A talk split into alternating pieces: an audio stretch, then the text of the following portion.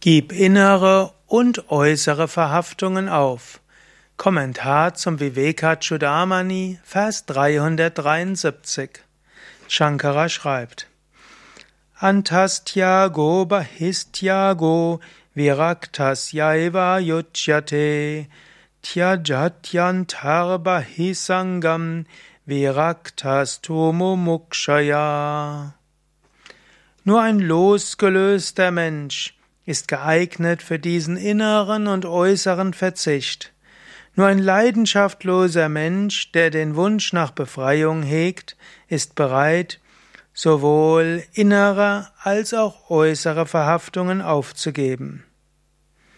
Also es gilt eine innere Entsagung, Antastyaga und Bahistyaga und äußere Entsagung.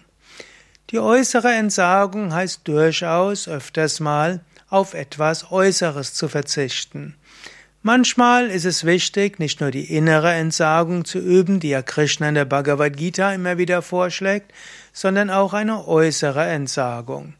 Manchmal gilt es äußerlich auf etwas verzichten. Nicht das tolle Auto kaufen, obgleich du dir es leisten könntest, sondern sagen, nein, ich mach's mal nicht. Nicht in ein tolles Hotel gehen, obgleich du denkst, das könnte ich mir leisten, ich hab's mir verdient. Nein, nicht. Nicht und so viel mehr. Ab und zu mal bewusst auf Dinge verzichten.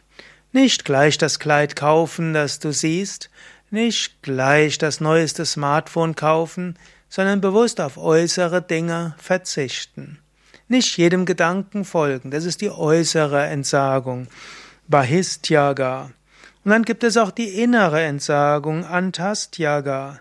Das heißt, innerlich loszulassen und dich nicht mit etwas identifizieren.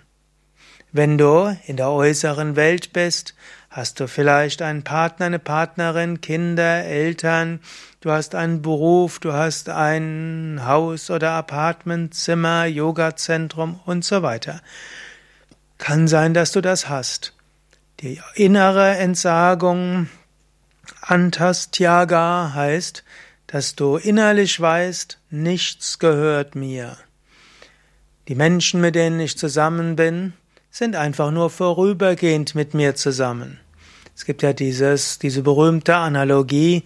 Im alten Indien wurden Bäume auch gefällt, um Holz weiter flussabwärts zu haben. Man hat dann das die Baumstämme in den Fluss geworfen und dann sind die Baumstämme eine Weile zusammen nebeneinander geschwommen und dann gab es vielleicht irgendeine Stromschnelle und dann war nur noch der eine Baum allein weiter und der andere ist eine Weile am Ufer gewesen, bis er weiter geströmt wird oder weiter ge, ja, weiter getrieben wird. So bist du eine gewisse Zeit mit dem einen Menschen, eine gewisse Zeit mit anderen Menschen, vielleicht mit einem Partner für den Rest dieses Lebens, aber ihr seid unterschiedliche Baumstämme vom Karma eine gewisse Zeit lang zusammen. Und innere Loslösung heißt zu wissen, jederzeit kann dieses Zusammensein auch zu Ende sein. Oder du hast bestimmte Aufgaben, sei dir bewusst, die sind dir vorübergehend gegeben worden, die können jederzeit dir weggenommen werden. Du hast Besitz, du hast nicht wirklich Besitz, du hast Leihgaben unbestimmter Nutzungsdauer. Jederzeit kann es dir weggenommen werden. Besitz ist nicht wirklich dein Besitz, es ist dir vorübergehend anvertraut worden. Aber sei dir bewusst, jederzeit kann es wieder weggenommen werden.